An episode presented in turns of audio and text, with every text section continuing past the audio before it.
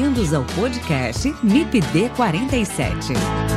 Aqui a gente discute problemas, atualidades e tendências no manejo integrado de plantas daninhas.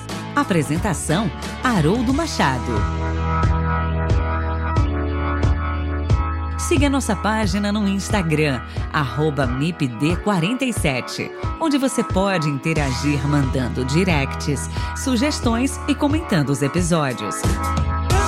Você também pode ouvir os episódios e interagir através do nosso site www.mipd47.com.br e entrar em contato pelo e-mail mipd47podcast@gmail.com.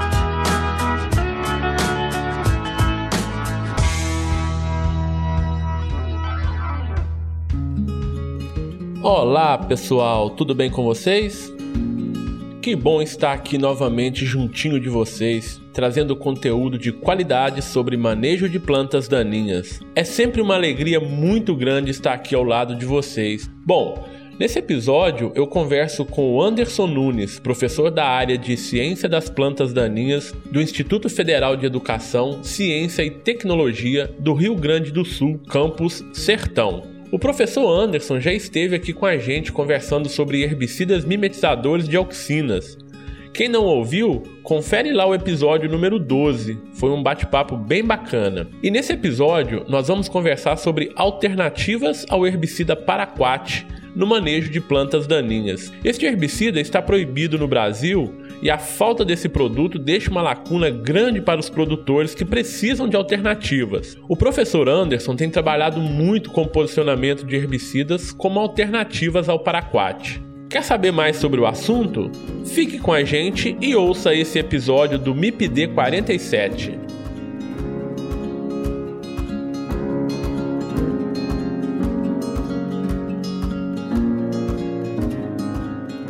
Bom dia, professor Anderson Nunes. Tudo bem com você? Que satisfação tê-lo aqui novamente no MIPD 47. Bom dia, Haroldo. Bom dia aos ouvintes do MIPD 47. É uma grande satisfação estar aqui com vocês novamente. Anderson, você esteve aqui com a gente, né, há um pouco mais de, de um ano, né, e a gente, naquela ocasião, a gente conversou sobre os herbicidas auxínicos, né, os herbicidas do modo de ação ali dos inibidores, dos mimetizadores de auxinas. E eu vou falar para quem quiser conhecer um pouco mais sobre você, volte lá lá naquele episódio, o episódio número 12, que lá você se apresentou, falou um pouco da sua trajetória. Vou colocar aqui só para os meus ouvintes que o Anderson ele é professor da área de ciência das plantas daninhas né, do Instituto Federal do Rio Grande do Sul, do Campo Sertão, né, Anderson? E tem trabalhado ativamente aí nas pesquisas, né, na área de plantas daninhas. E você tem feito alguns trabalhos, né, muito importantes aí, principalmente com relação a esse tema que a gente vai abordar aqui hoje, né, que são posicionamento de novas moléculas em função da proibição do uso do paraquat, né, Anderson? É, exatamente. Esse vai ser um, um ponto bem importante hoje. Bacana, Anderson. Muito obrigado novamente pela presença aqui no MIPD 47.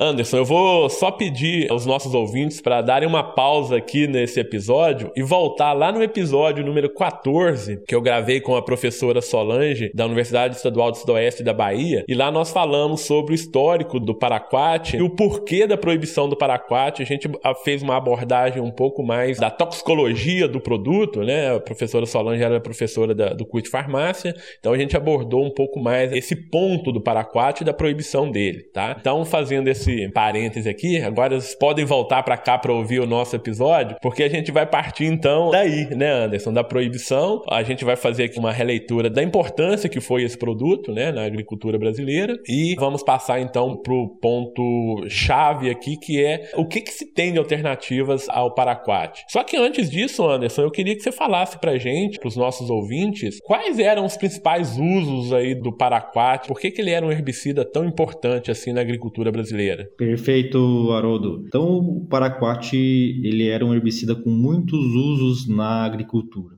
Os principais usos eram a dessecação pré-semeadura, principalmente vindo numa aplicação sequencial. Né? Então, vamos imaginar aqui com relação à buva, inicialmente havia uma aplicação de herbicidas sistêmicos, glifosato mais 2,4-D, por exemplo, e aí, próxima, aproximadamente 10 dias depois, a aplicação sequencial do paraquat para finalizar o controle da planta. Esse era um dos principais usos. Além disso, um outro uso muito importante é, em algumas regiões do Brasil era a dessecação pré-colheita. Então, aqui no sul do Brasil, por exemplo, a questão da dessecação pré-colheita do trigo, em outras regiões a questão da pré-colheita da soja, e ele também tinha muitos usos específicos, né? Um uso, por exemplo, era para renovação de pastagens perenes, por exemplo. Também podia ser utilizado na questão de controle de plantas daninhas em trilhos de trem, em áreas de fruticultura, né? já que ele era um herbicida que não é sistêmico, né? Então o risco, muitas vezes, de intoxicação das plantas ela era muito menor, né? Acabava sendo, quando ocorria, acabava sendo mais é, superficial, enfim, onde só tinha contato. Eram esses eram os principais usos do paraquat. Bacana, Anderson. Então, em culturas perenes, né, também, como você já comentou, né, fruticultura, ali na cultura do café também era um produto bem, bem importante aqui para as regiões produtoras de café também, né? Bacana. E só para chamar a atenção, né, Anderson, do volume de uso desse produto, né? Então, o, o paraquat, em termos de, vamos chamar aqui de defensivos, né, o agrotóxico, como queiram, ele era aí o, o oitavo produto em, em volume de, de utilização, chegando em 2018 a ser o sexto. Ali 2018 já está naquela fase de proibição proibição e quando a gente restringe a herbicidas, né, ele era considerado aí o, o quarto herbicida em volume de utilização, né, perdendo ali para o glifosato, 2,4-D e a trazina, né, em termos de herbicidas. Então a gente pode observar realmente um volume muito grande de uso dessa molécula. Então a gente vê realmente a importância desse produto para os agricultores. Só uns números aqui bem importantes, né? De 2015 para 2018 teve um aumento significativo no uso desse produto e se a gente pegar a própria importação, se a gente pega os três anos aí, 2017, 2018, 2019, a importação desse produto saiu de 35,5 mil toneladas ano para o Brasil para 65,3 em 2019, né? Que já está no final ali de uso ainda nesse processo de descontinuação do produto, né? Então, só para chamar atenção aí da importância dele. Ô Anderson, mas quais são as principais características do paraquat? Como que ele, como que ele controla as plantas daninhas, né? É bacana a gente conhecer essas características, porque se a gente está pensando em algum produto que vai substituí-lo, então a gente precisa conhecer essas características para a gente ver quais características esses novos produtos precisam ter, né? Exatamente, Haroldo. Acho que isso é um ponto bastante importante. Então, o paraquat ele é um herbicida inibidor do fotossistema 1, certo? Além do paraquat, existe um outro herbicida chamado diquat, então basicamente essas características, quando nós falamos as características do paraquat também servem para o diquat, a maioria delas, a grande maioria. Então, o paraquat ele é um herbicida de contato, então normalmente ele requer aplicações com alto volume de cauda. Ele e o diquat são herbicidas catiônicos, possuem uma absorção muito rápida pela folha. Isso é uma vantagem porque faz com que ocorram poucos problemas de chuva após a aplicação. Meia hora, basicamente, ele está na sua máxima absorção. Independente se a planta está estressada ou não, camada serosa presente em maior quantidade, enfim, a absorção dele era muito fácil. Esse é um é ponto. E na presença de, de luminosidade, a planta fazendo fotossíntese, ele começava a agir muito rápido. Então, com olhos mais treinados e com 30 minutos você já conseguiria ver algumas manchas mais escuras, verdes escuras, que já era a questão das células sendo rompidas. Ele é um, um, produto que age de uma forma muito rápida e você já consegue ver sintomas no próximo dia, assim, bem característicos e eficientes desse herbicida, né? Entretanto, a rápida eficácia, rapidez na, no, no efeito também é um problema, né? Porque faz com que as células mortas pelo produto deixem todas as moléculas ali, né? ela não tem uma mobilidade para células vizinhas. E aí por isso que aplicações noturnas são mais efetivas, é, Haroldo, porque que na aplicação noturna ocorre a absorção da mesma forma, né? ele entra nas células e daquelas células que estão com uma alta concentração da molécula, do paraquat ou do diquat, essas moléculas começam a passar para as células vizinhas. Então, a gente não chama isso de translocação, porque não chega nos vasos condutores, mas uma mobilidade para as células vizinhas. E aí, quando o sol sai na manhã seguinte, o número de células mortas né, pelo produto é maior. Então, ele atua numa proteína do fotossistema 1, ele desvia o fluxo de elétrons, função da quebra da molécula da água. Um, um elétron ele fica disponível né, é, dentro do, do fotossistema para geração de NADP e NADPH, e com o paraquátio diquátio bloqueando esse caminho desse elétron, e esse elétron acaba reagindo com outras moléculas, né, formando espécies reativas de oxigênio, e acabam degradando a, a parede celular, as células, obviamente, né, e aí acaba matando essas células. Então, por isso que é muito importante o espalhamento do produto para que ele consiga, então, controlar o maior número de células possíveis e evitar o rebrote da planta. Né? Porque, normalmente, esses produtos de contato, né, isso na grande maioria, quando aplicados em plantas adultas numa única aplicação, o índice de rebrota geralmente é muito elevado função desse modo de ação. Né? Então, por isso que normalmente ele vinha após aplicações de herbicidas sistêmicos, que o herbicida sistêmico transloca dentro da planta, tem um determinado efeito, e aí o paraquat ele vinha acelerando todo todo esse, esse processo. Bacana, Anderson. Bem feita essa leitura aí, né, do modo de ação desse produto, né, para a gente entender melhor como que ele atua, como que ele controlava, né, essas plantas daninhas. Na verdade, controla, né, antes, porque ainda tem alguma modalidade de uso, né, que ainda pode ser realizada até julho agora, né, até dia 31. Então, produtores de café da região sul, sudeste, centro-oeste ainda pode utilizar o paraquat, desde que comprado lá naquelas normas, seguindo aquelas exigências, ainda podem utilizar até dia 31 de julho. Só só produtores de café que têm esse produto adquirido. Mas foi bacana, então, fazer essa releitura de como esse produto ele age. É uma coisa importante que você disse, né? Um produto de contato, precisava de uma tecnologia de aplicação mais assertiva, né? Para ter uma melhor cobertura do alvo. E uma coisa que você falou também com relação a essa não translocação do produto, né?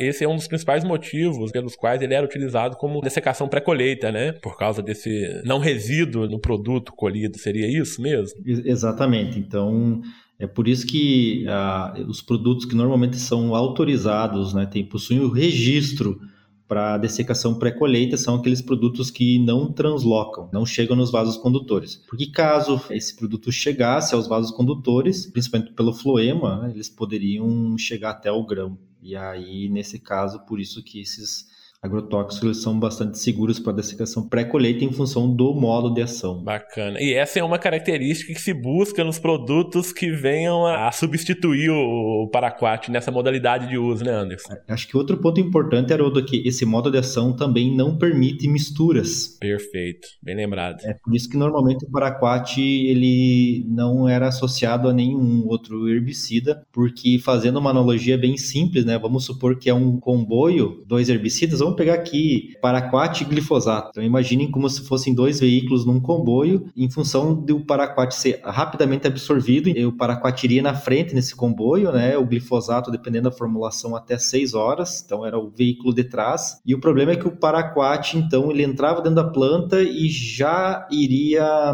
matando as células. E aí o glifosato não tem por onde passar, porque nenhum produto transloca ou tem mobilidade em células mortas. Perfeito. Então, fazendo essa analogia do comboio, o paraquat está na frente e ele está jogando dinamites na frente do seu veículo. Né? Então ele está bloqueando o caminho. Perfeito. E no caso que você deu o seu exemplo, o glifosato é um herbicida sistêmico que precisa translocar na planta para exercer a ação fitotóxica, né? Ele seria bloqueado. realmente bloqueado, né? Nesse sentido. Ô Anderson, traz pra gente, né, para os nossos ouvintes aqui, um pouquinho do histórico aí da proibição do paraquat, Anderson. Conta aí para os nossos ouvintes que ainda não estiveram familiarizados aí com esse processo todo. Perfeito. Então, antes dessa proibição no Brasil, né, nós vivemos um caso aqui alguns anos antes no Rio Grande do Sul, aonde que a justiça, na verdade, proibiu o uso no estado do Rio Grande do Sul, e aí depois foram feitos algumas reuniões e processos judiciais, se voltou ao uso do paraquat em si, né? E aí agora em 2017 a Anvisa ela fez um, um relatório e sugeriu o banimento né, num período de três anos. De fato, em 2020, o produtor já tinha uma dificuldade em comprar o paraquat, por isso aquele aumento, né, era do que você sim, falou, sim. substancial, porque muitos começaram a estocar o produto, né? Então, assim, uma outra característica do paraquat que nós não comentamos é que ele era muito barato, né? muito barato. E faz com que qualquer alternativa agora pareça cara, mas na verdade é que ele era muito barato, então o produtor ele estocou o que pôde, né? tanto que naquele período, pelo menos aqui no Rio Grande do Sul, o valor do litro passou de 11 a 13 reais para mais de 20, então ele dobrou e o produtor ainda assim tentava comprar o produto. Só relembrando aquele número que eu falei anteriormente, né, saiu de 35,5 mil toneladas a importação desse produto para 65,3 mil toneladas, né, exatamente por causa dessa eminência de realmente sair do mercado, né? Exatamente. Então, de fato, em 2020, o produtor já tinha dificuldade de aquisição e ainda o Ministério da Agricultura, enfim, o governo federal permitiu quem já tinha a aquisição usar por mais uma safra. E agora, nesse sentido, a proibição ela vem mais no sentido de é, doenças que possam ser causadas a quem manipula o produto e não ao consumidor. Isso é bacana de ser falado, né, Anderson? Exatamente. Bem bacana. Né? E um ponto importante é, é, claro que naquele episódio, né, episódio 14, foi tratado disso, né, Haroldo, com relação à isso, toxicidade isso. do paraquat. E aqui na minha instituição nós temos a grande maioria dos alunos, eles vêm do campo, né, são filhos de agricultores. Todo ano eu tinha algum aluno com problema de intoxicação por paraquat. É impressionante. Então, de fato, era um herbicida bastante tóxico. Ou o aluno em si, ou um familiar, sempre tinha uma história para contar do paraquat em si. Então, de fato, é um produto bastante perigoso. Né? Precisava dos cuidados, né, Anderson, para manusear, para manipular esse produto, que, assim, em alguns casos também a gente observa que o produtor, às vezes, ele não tem esse cuidado. Não é generalizar, mas a gente sabe que em alguns momentos o EPI ele é deixado de lado, são problemas que ocorrem. Exatamente, Haroldo. Então, é, isso são pontos, pontos importantes. E ainda uma outra curiosidade é que quando os, principalmente os agricultores chegavam no hospital intoxicados, né, em função de diversas razões. Uma das situações mais comuns dentro da medicina é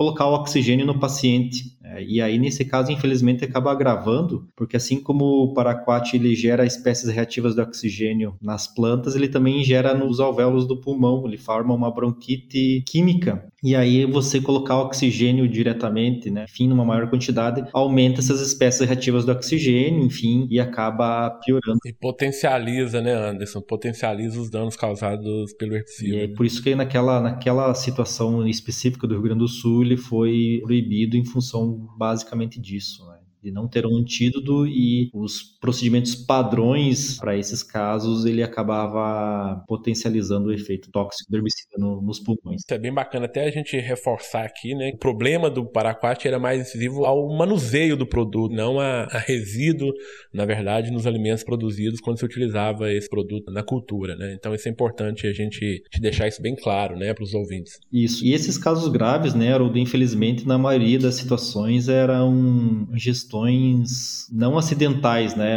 A pessoa então uhum. o suicídio e, e tomava o produto para na tentativa de, enfim. Exato. Porque normalmente assim nas questões de acidentes, né? Então tem lá irritações de pele, nos olhos, tem mucosas, uhum. enfim, mas não acaba levando à, à morte do, do paciente. Perfeito. Então, na verdade, esse produto ele tem feito muita falta para o produtor, Anderson? Uh, com certeza. É, e eu disse assim que nunca antes vezes na história desse país a gente teve tanta demanda assim na questão de responder perguntas, fazer experimentos na tentativa de ajustar alguns pontos, né? Porque o, o que, que aconteceu assim, Haroldo? Teve um período de três anos, né? 2017 a 2020. Só que quase ninguém se preparou, né? Porque a, toda, uhum. vamos pensar na, no lado da indústria, né? Por mais que a indústria soubesse que talvez fosse banido para aquate, como ele era muito barato, o que, que acontece? Caso isso fosse revogado, fosse postergado, como é muito comum no Brasil, né? Se você pensar nas leis de trânsito, enfim, sempre tem lá posterga, posterga. Então imagine no caso da indústria uhum, que ela vai formular um produto duas, três vezes mais caro e muitas vezes nem tão eficiente quanto era o paraquat em alguns casos. Esse produto ia morrer nos estoques. Até para a indústria em si fazer esse planejamento, vamos pensar no glufosinato, que nem o paraquat era 11, 12, 13 reais o litro para 50 reais, né? Cinco vezes mais caro, digamos assim. Como é que ela vai colocar sem ter no mercado um volume muito grande desse produto e depois haveria uma, como houve tentativas, né? Houveram tentativas postergar esse banimento. Ninguém estava preparado, inclusive inclusive, né, por mais que a gente tenha aí, né, Haroldo, o volume de vendas, importações, mas também não tinha o dimensionamento correto da importância desse produto na agricultura brasileira. Perfeito. Quando não tem o produto, sente a falta, né? Vê o quão importante ele era, né? Mais ou menos assim, né? Você está ouvindo o MIPD 47 com Haroldo Machado. Ô Anderson, você na verdade já começou a engatilhar aí a próxima pergunta, né? Na verdade, a resposta à próxima pergunta que eu iria te fazer. Não pode mais usar o paraquat, ele está proibido, não tem volta, não vai voltar atrás. E aí, Anderson, para as diferentes modalidades de uso do paraquat, Existe um produto que vai substituí-lo nessas modalidades ou vai ter produtos, né? Ou terão produtos para modalidades específicas? Me fala aí, eu sei que você tem muito experimento, tem muito trabalho com esses produtos, com alternativas ao Paraquat. O que, que você tem para me dizer? O que, que você tem para dizer para os nossos ouvintes aí sobre esses produtos, Anderson? Perfeito, Haroldo. Então. É a pergunta de 100 milhões de dólares, né, Anderson? O que eu faço agora, né? Exatamente. Essa essa é a pergunta que a gente mais tem recebido. Né? E aí eu divido em dois caminhos, tá? Primeiro caminho, o controle de plantas daninhas folhas largas, que é o caminho mais tranquilo. Por que, Haroldo, que é o mais tranquilo? Porque eu tenho algumas alternativas e algumas alternativas são até mais eficientes em si do que o paraquat em função do uso contínuo né, desse herbicida, ele acabava perdendo eficiência, né? Então, se eu pensar na buva, por exemplo, nós temos caso no Brasil, né, de Coniza sumatrensis, que é uma das espécies de buva presentes no Brasil, que é resistente ao paraquat. Então, na região oeste do Paraná, Aqui nós já estávamos trabalhando com alguns casos de buva resistente e nesse caso, assim, o paraquat perdeu muita eficiência. Nós também estávamos trabalhando com alguns casos de azevém, que não o paraquat já não conseguia mais ter o mesmo efeito. Ô Anderson, só se me permite só abrir um parêntese, quando a gente vê os relatos de resistência ao paraquat, né, no Brasil são três relatos, né, e os três sobre buva, né, exatamente sobre buva, né? Isso, exatamente, exatamente. Só abrindo esse parêntese aí para os nossos ouvintes. Perfeito. E nesse caso específico, né, com relação às folhas largas, nós temos aí tanto três opções, três mecanismos distintos. Então, um é o diquat, que é o, o primo, digamos assim, do paraquat, né, pertence ao mesmo mecanismo de ação, que é os inibidores do fotossistema 1. Tá? Então, temos o diquat. Aí nós temos o saflofenacil, o inibidor de protox, e também temos o glufosinato, que é um outro mecanismo de ação que é através da inibição da enzima glutamina sintetase. Para folhas largas, nós temos essas três opções. E aí, quando comparamos muitas vezes o glufosinato com o paraquat nos nossos experimentos, né, sempre eles vindo na sequencial depois de herbicidas auxínicos em associação com glifosato, normalmente aí o glufosinato ele apresentava um menor índice de rebrota em plantas adultas, em plantas maiores, em função que o glufosinato ele tem uma certa mobilidade dentro da planta, ele tem um modo de ação mais lento, ele apresenta essa mobilidade em função dessa mobilidade, o índice de rebrota era menor, principalmente nas áreas, né, Haroldo, onde que o paraquat ele era aplicado com mais frequência. Perfeito. Você está ouvindo o MIPD 47 com Haroldo Machado. Ô Anderson, deixa só fazer um outro parênteses aqui. Então, nós estamos falando aqui de folha larga, uma dessecação pré-plantio, pré-semeadura, esse produto vindo como opção, assim como o paraquat, após a aplicação de uma mistura em tanque, né, de dois outros produtos, no caso, aí, glifosato e 2,4-D, que é uma, uma fórmula mais ou menos utilizada aí que tem tido bastante sucesso. Exatamente. Então, esse é um ponto. Com relação às folhas largas, nós temos opções, nenhuma delas tão barata quanto era o paraquat, porque o paraquat de fato fato era um produto muito acessível Entretanto, para a folha larga nós temos algumas opções mais efetivas tecnicamente. Agora, quando nós vamos para folha estreita, aí fica um pouco mais complexo. Né? Mas ainda dentro das folhas largas, dessecações pré-colheita, né, que é uma outra modalidade de uso do paraquat, né, bastante utilizada, também tem alternativas efetivas. E aí o diquat é melhor do que o paraquat em si para dessecação pré-colheita de soja, pré-colheita de feijão. Então são nós temos essa essa alternativa aí. Ô Anderson, só para aqueles, a gente tem muitos alunos que nos ouvem, né? Só dar uma explicação para eles, para quem ainda não sabe o termo, né? O que é uma dessecação pré-colheita? Perfeito, Haroldo. Então, Algumas culturas, ou, ou em função do sistema, ela requer uma dessecação pré-colheita para acelerar o processo de ciclo da cultura para que a colheita seja mais fácil, efetiva, enfim, né? Então vamos pegar algumas culturas, por exemplo, a canola, uma brasicácea, né? ela é cultivada mais nas áreas de inverno aqui no sul do país, mas o que acontece com a canola é que a inflorescência ela vai ficando pronta em diferentes momentos, né? Então, basicamente em três momentos em função... Ela não tem uma maturação uniforme, né, antes? Ela chega é, numa maturidade fisiológica um pouco diferente ali nas plantas, né? Exatamente. Então, ela tem essa, essa maturação desuniforme e, e se faz né, essa dessecação para fazer esse emparelhamento e possibilitar a colheita mecânica Esse é um exemplo. Mesma coisa na cultura do feijão, né, onde tem muitas vezes mais de uma florada, a polinização é feita em momentos diferentes, então se faz essa dessecação pré-colheita para que você tenha essa uniformidade, a planta fique seca e também permita a colheita. Então, como tem essa desuniformidade de maturação, né, então você tem plantas em estádios diferentes ali. Quando essas plantas atingem o grão, atingem a maturidade fisiológica, é ali o momento de se aplicar esse produto para uniformizar essa perda perda de água, vamos colocar aqui, né, do, do tecido vegetal ali para uniformizar a colheita, né, Anderson? Exatamente. E, aí, quando nós pensamos em sistemas, o que acontece muitas vezes é para acelerar o ciclo e, e logo em seguida permitir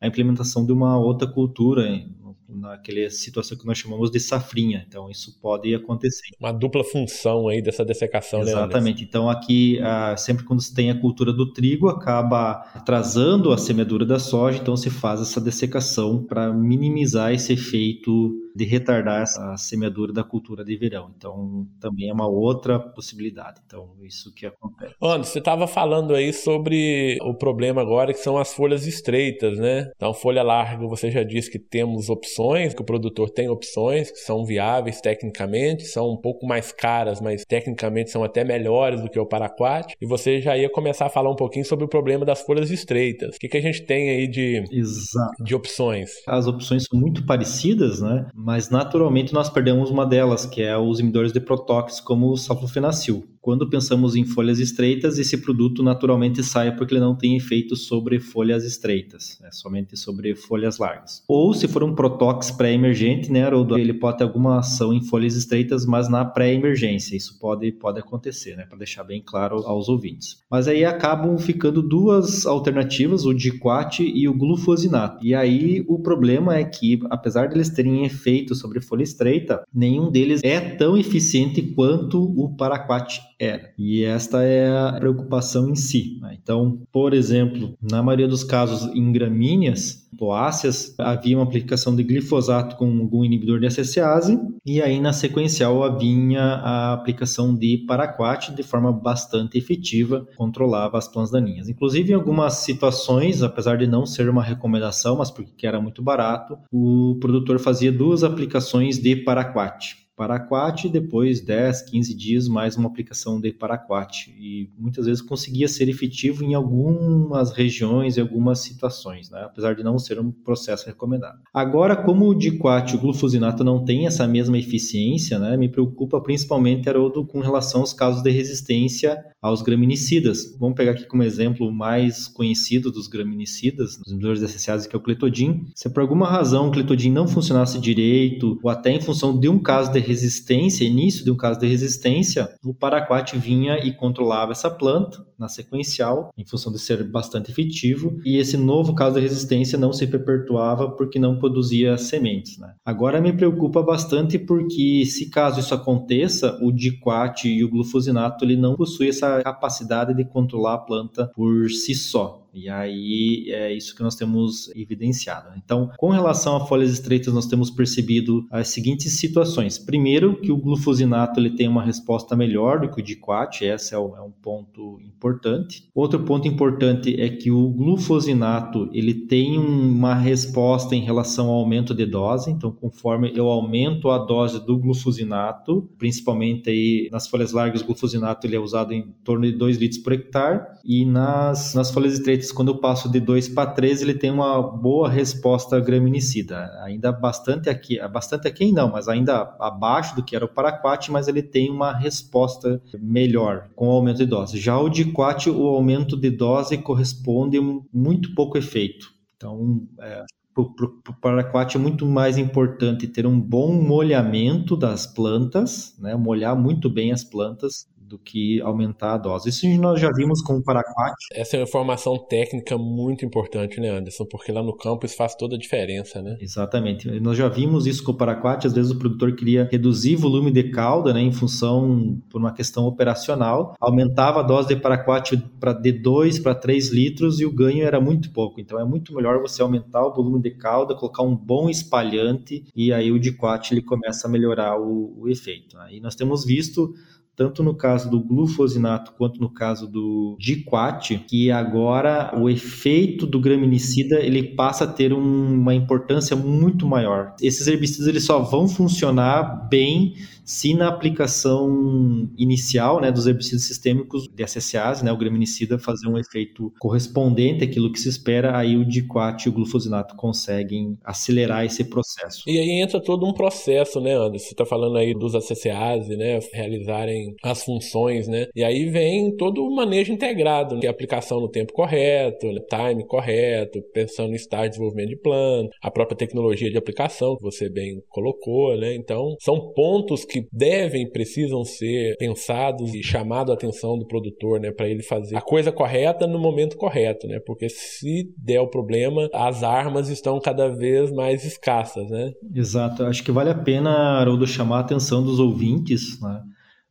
Para a importância do, da eficiência dos, dos graminicidas, dos inibidores SSAs. Então, é, são os herbicidas que mais são afetados pelo uso incorreto de adjuvantes, então sempre usar o adjuvante recomendado, né? na maioria da, da, dos casos aí é, a questão são óleos, Tá? Então, sempre que também, quando puder, em dessecação, usar óleo mineral é muito importante. Nossos trabalhos têm visto, Haroldo, é uma prática bem simples, mas que aumenta aí na média 10% de controle, que é fazer a pré-mistura do adjuvante com o herbicida. Então, num balde, coloca o herbicida, depois coloca o, o adjuvante recomendado, mistura, faz essa pré-mistura e depois coloca no tanque. Então, essa técnica tem aumentado em média 10% o controle. Parece parece pouco, que mas bacana, muitas vezes, é né, um, num cenário de sair de 80% para 90% de controle, é a diferença entre o sucesso e o insucesso do controle. Perfeito. Não é pouco, 10% não é pouco, né? É, exatamente. E é uma dica muito importante aí para o produtor. E, então, para todos esses, esses graminicidas, com exceção daqueles que já vêm a pré-mistura pronta, então tem um, uma marca comercial que já tem o óleo dentro, isso não precisa ser feito, então é, uhum. já tá, já vem da indústria isso realizado, né? Pode fazer de forma bastante tranquila que isso não vai atrapalhar e vai melhorar. E quando a gente foi buscar informação, muitas vezes do porquê isso, nós fomos falando com alguns pesquisadores antigos, né? Inclusive da indústria que trouxeram, né? Do Japão o Cletodin no passado, né, 20, 30 anos atrás, e eles confirmaram que já sabiam dessa melhoria em si, né, da, da eficiência nessas misturas. Então, acho que isso é um ponto, ponto importante. Né? Outra coisa é que os, os graminicidas são bastante afetados é pelo estresse hídrico. Então, sem estresse hídrico, a absorção em 3 horas é de 80% do herbicida, e com estresse hídrico cai para 5%. O estresse hídrico também afeta muito, então tem que cuidar aplicações em períodos secos.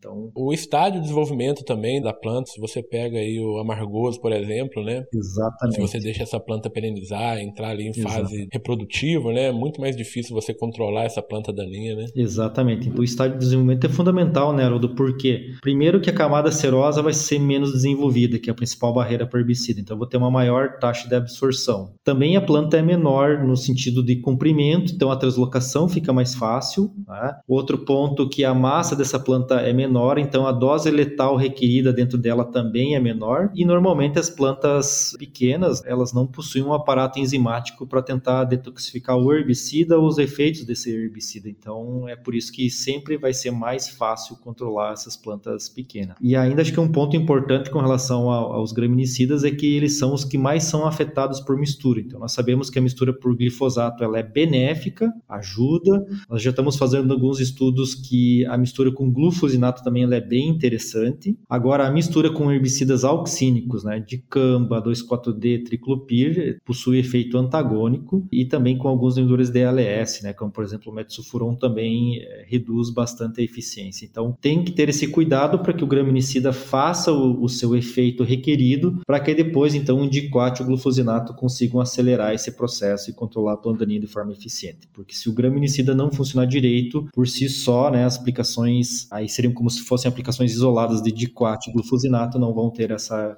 eficiência o suficiente para controlar a planta daninha. Tem que entregar uma condição melhor, né, Anderson, para o diquat ou para o glufosinato, né? Exatamente. Isso é receita aí para o sucesso. Ô Anderson, vamos falar um pouquinho sobre resistência, né? Você está falando aí do diquat, por exemplo, que também é um inibidor de fotossistema 1. Esses relatos de resistência, principalmente aí relacionados à buva que a gente tem no Brasil, tem alguma relação aí de resistência cruzada, vamos colocar aqui, do paraquat ou diquat? Sim, é, vai depender muito do, do, mecanismo de resistência, né, Haroldo? Mas até onde a gente sabe, sim. É, nós temos aqui um caso bem interessante de resistência à buva ao paraquat, de uma região de hortifruti. Então, essa, esses hortifruti granjeiros, é uma comunidade, eles tinham um acordo de cavaleiros de não usar o 2,4-D e basicamente o controle da buva era feito com 4 a 5 até 6 aplicações durante o ano de paraquat. E aí, nesse caso, o que acontece? Em função dessa alta pressão de seleção do uso contínuo do paraquat, haviam buvas eh, resistentes, né? Nossa curva dose-resposta, nós chegamos a usar 64 litros por hectare, não é para uma recomendação, né, Ou é simplesmente uma metodologia para determinar o nível de resistência, e mesmo assim, a planta não morreu, ela ficou bem afetada, mas ela sobreviveu. E aí nós utilizamos alguns herbicidas né, alternativos para esse, esse biótipo em si,